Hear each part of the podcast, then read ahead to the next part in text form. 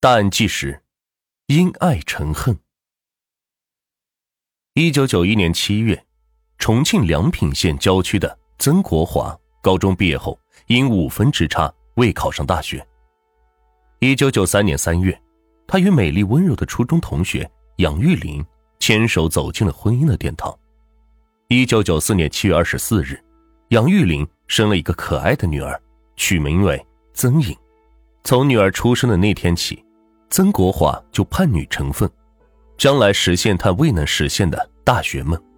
由于家境清贫，为尽早筹集女儿的上学费用，铺平女儿通往大学的路，一九九五年八月，曾国华只身前往广州打工，为女儿的未来打拼。一九九六年十月，离家一年多的曾国华十分想念妻女，便请了半个月的假期回家探亲。深夜十一点，当提着大包小包东西的曾国华回到家后，却看到了不该看的一幕，这是天大的耻辱呀！曾国华无法宽恕妻子的过错，不久，他便与妻子办理了离婚手续，女儿曾颖归他抚养。离婚后的曾国华心灰意冷，女儿成为了他生命的全部，他唯一的希望就是把女儿抚养成人。教育他不要像他妈妈那样。为了暂时离开这个伤心之地，他带上女儿前往广州打工。在打工期间，曾国华与从云南来的打工妹李美娟结了婚。两千年初，李美娟为曾国华生下了小女儿曾雪。转眼，曾颖已经七岁了。如果让女儿在广州上学，曾国华打工的那点收入根本交不起高额的入学费用。他只好带着曾颖和小女儿曾雪回到了老家，让李美娟一个人留在广州打工挣钱。回家后，曾国华既要耕种田地，又要照料两个女儿，整天忙的是团团转。但他很关心曾颖的学习，晚上再困再累，他也要辅导她做功课。他常对曾颖说：“小颖啊，你要好好学习，替爸爸争口气。”爸爸再苦再累，也要供你上大学。曾颖果然没有辜负父亲的厚望，每科成绩都在九十分以上，在班级上是名列前茅。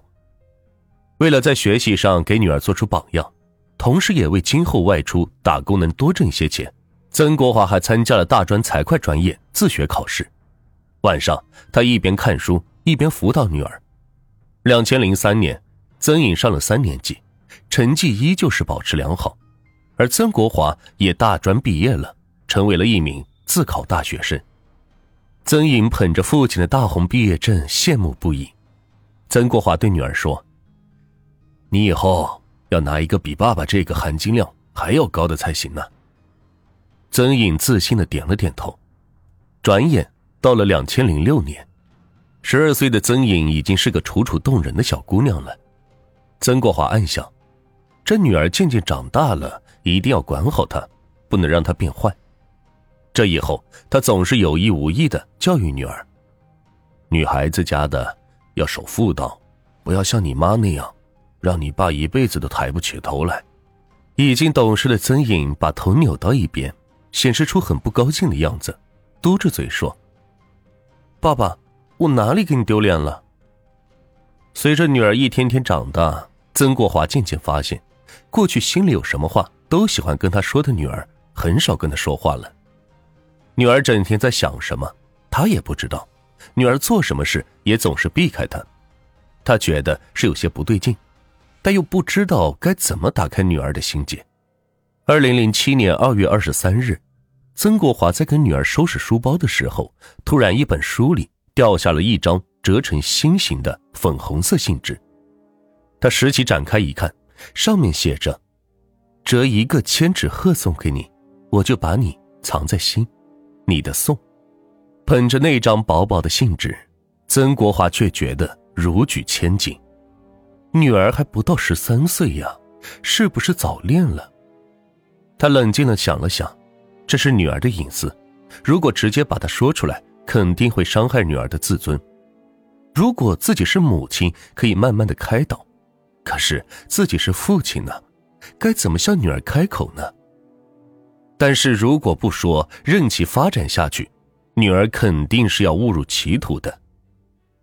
曾国华左思右想，觉得女儿开始进入青春期这个阶段非常危险，最后还是决定把女儿叫过来问个究竟。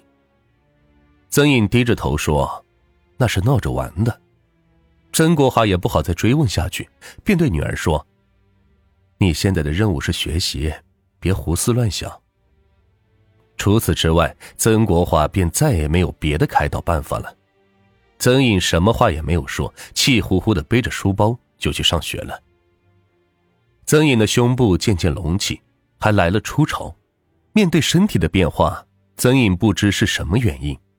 女儿家的事情又不好意思问父亲，只好买来相关书籍自个儿偷着看。曾国华见女儿看书躲躲藏藏的，以为她在偷看黄色书籍。便叫女儿把书交出来。曾颖是感到很委屈，把书扔在桌上，便跑了出去。曾国华拿起书一看，是一本有关于少女青春期的书籍，才知道是错怪了女儿。但是这样尴尬的事情，他也不知道该如何向女儿解释。此后，曾颖对曾国华更是敬而远之。进入青春期的少女都很好奇，都有爱美之心，曾颖。也不例外。